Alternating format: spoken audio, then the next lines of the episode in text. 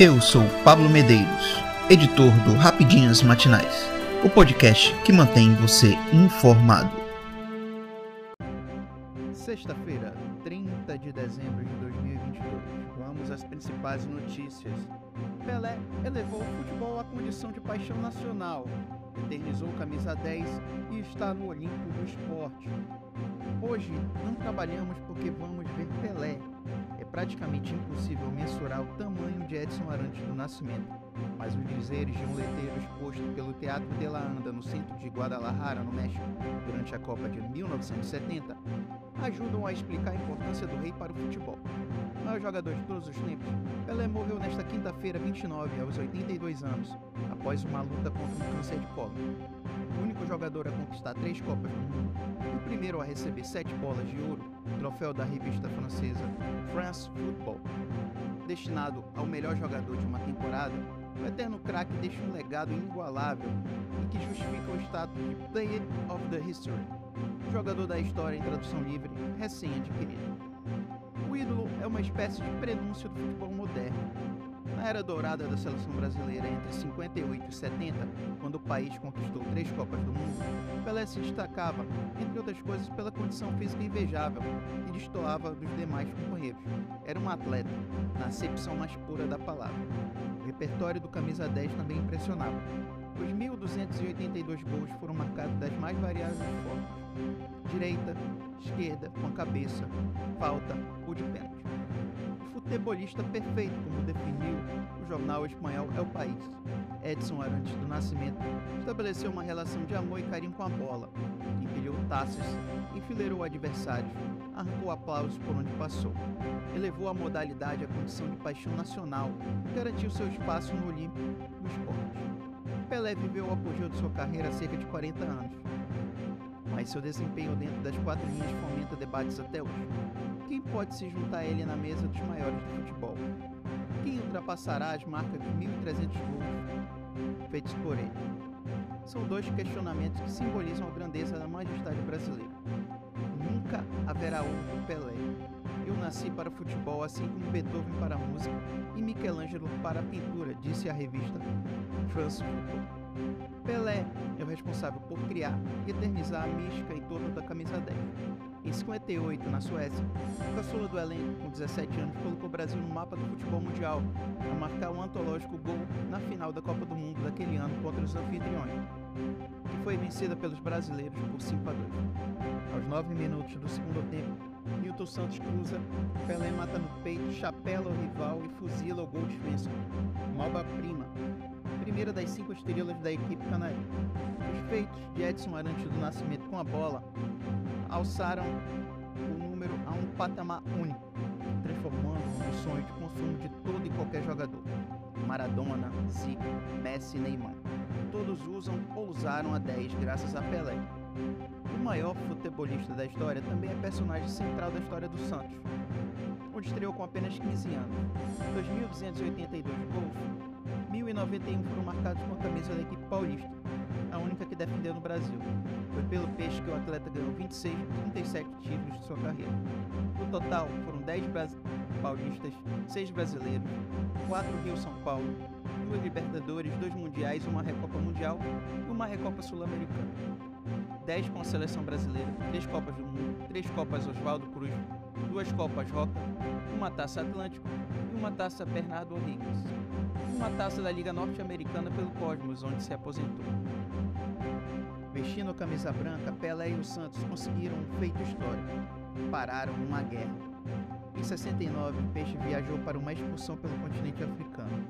À época, a Nigéria passava por uma guerra civil e a região de Biafra buscava sua independência. O episódio é cercado por mitos. Mas a partida terminou com a vitória do Santos por 2 a 1, em um confronto lembrado com carinho pelo ídolo que se despediu do Brasil nesta quinta. Um dos grandes orgulhos foi ter parado uma guerra na Nigéria em 69, em uma das excursões que o Santos fez pelo mundo. Nós tínhamos o amistoso marcado na cidade de Benin, que estava no meio de uma guerra civil. Só que o Santos era tão amado que as partes aceitaram cessar fogo no dia da partida. Ficou conhecido como o dia em que o Santos parou a guerra, escreveu o rei em suas redes sociais em 2020. O amistoso na Nigéria é tão emblemático que virou música para a torcida. O meu Santos é sensacional. Só o Santos parou a guerra. Com o Rei Pelé um bimundial, o maior time da terra, canta o Santista. Pelé também inspirou a escolha do nome da principal torcida do Santos, a torcida jovem. Em suas entrevistas, o atleta sempre se referia carinhosamente à jovem torcida dos Santos. Para retribuir o carinho, os integrantes da organizada fizeram uma vigília na frente do hospital Albert Einstein no início do mês de dezembro. Estenderam faixas por homenagens ao maior jogador de todos os tempos.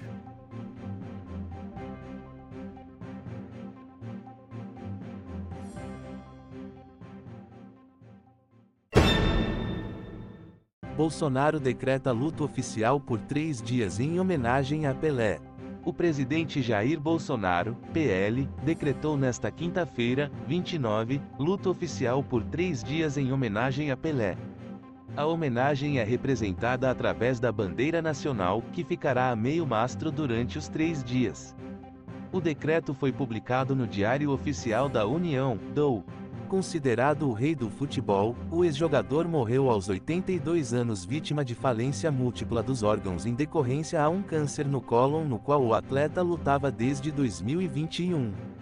Ele estava internado desde o dia 29 de novembro no Hospital Albert Einstein, em São Paulo é declarado luto oficial em todo o país, pelo período de três dias, contados da data de publicação deste decreto, em sinal de pesar pelo falecimento de Edson Arantes do Nascimento, Pelé, ex-jogador de futebol, cita a medida.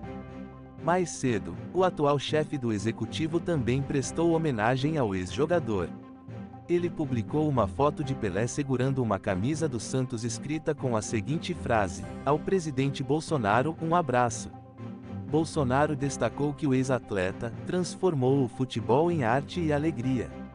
A Secretaria de Comunicação emitiu uma nota onde menciona que Pelé foi um dos maiores atletas de todos os tempos. O único tricampeão mundial demonstrou por suas ações que, além de grande atleta, foi também um grande cidadão e patriota, elevando o nome do Brasil por onde passou.